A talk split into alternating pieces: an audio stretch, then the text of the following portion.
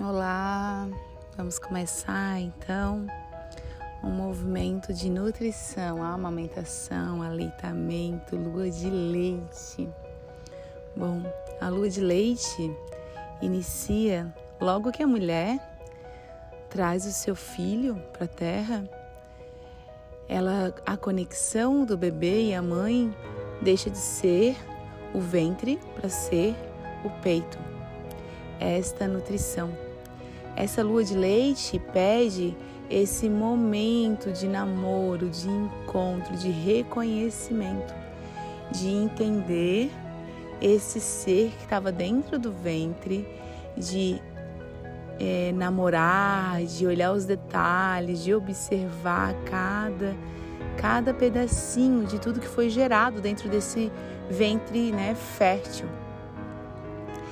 E quando o bebê nasce, e ele se separa da mãe. Então ele se separa da mãe, ele tem um rompimento e o bebê tem um a primeira frustração da vida, o primeiro sofrimento porque ele se, afasta da mãe, né?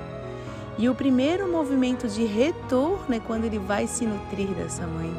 E enquanto dentro do ventre a mãe nutria esse, esse filho ou essa filha, quando esse bebê nasce, quando essa alma chega, ele vem para se nutrir no peito. Não é mais a mãe que nutre, é o filho que vem se nutrir através desse movimento. No, no peito, é, o cheiro do peito tem o mesmo cheiro do líquido amniótico, né? Desde o cheiro que ele tinha dentro do ventre é o cheiro fora, para que a para que ele possa vir e se nutrir desse peito, porque a natureza é perfeita. A natureza ela manifesta em cada detalhe. O leite é algo sagrado, é algo que é que a natureza trouxe, né? Que o, o grande, a grande natureza manifesta em nosso corpo como nutrição desse filho e dessa filha como nutrir esse filho essa filha que chegam na terra, né? E vem o leite. O leite, ele é abundante, não existe nenhum outro alimento dentro dessa atmosfera terrestre que se compare à capacidade de nutrição de um leite materno. Não existe nada que possa substituir um leite de uma mãe. Esse leite ele manifesta é, através desse movimento físico, aonde o sangue se torna leite, aonde a abundância acontece através do peito. O amor cresce e esse amor cresce e manifesta essa nutrição. A mesma força da nutrição que a gente tem de gerar dentro do ventre aquele amor grandioso aquele amor de ver né, o nosso fruto, de ver esse ser que está sendo gerado dentro do nosso ventre, é a mesma força que brota dentro do nosso coração para que o leite transborde. O leite, ele traz a nutrição para o nosso filho, para nossa filha, mas também traz aconchego, acalanto, Enquanto dentro do ventre o bebê sentia o cheiro, o coração batende, batendo, o quentinho, o conforto do quentinho desse líquido que aquecia. Quando esse bebê vem para a terra, o que é calma e o que traz conforto para ele, ele é esse retorno ao leite, ao aleitamento aonde vem o quentinho desse leite que sai e entra pelo corpinho desse bebê e aquece, aonde esse ele está muito próximo do coração, ele escuta o coração, ele sente o calor da mãe, ele sente o cheiro da mãe. Então, muitas vezes é, esse bebê não quer apenas se nutrir, não quer apenas matar a necessidade física de fome, mas ele também tem a necessidade física, é, é, emocional e espiritual da alma de estar próximo à mãe.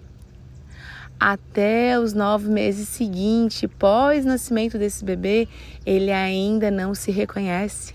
Ele precisa dessa proximidade de estar com a mãe para conseguir fazer o resto da sua formação como ser. Essa formação vai por toda a vida, mas os nove primeiros meses são fundamentais esse aconchego, esse retorno, esse aconchegar e acalentar no peito, se encostar no peito. Esse bebê ele vai precisar dessa disposição dessa mãe. Essa lua de leite, ela é longa. Essa lua de leite é profunda, aonde a mulher se abre em doação ela realmente está num processo de doação para nutrir esse filho, essa filha. Essa mulher está num momento mais profundo da sua existência, o trabalho mais espiritual, o trabalho maior da sua existência, porque nesse momento ela para tudo.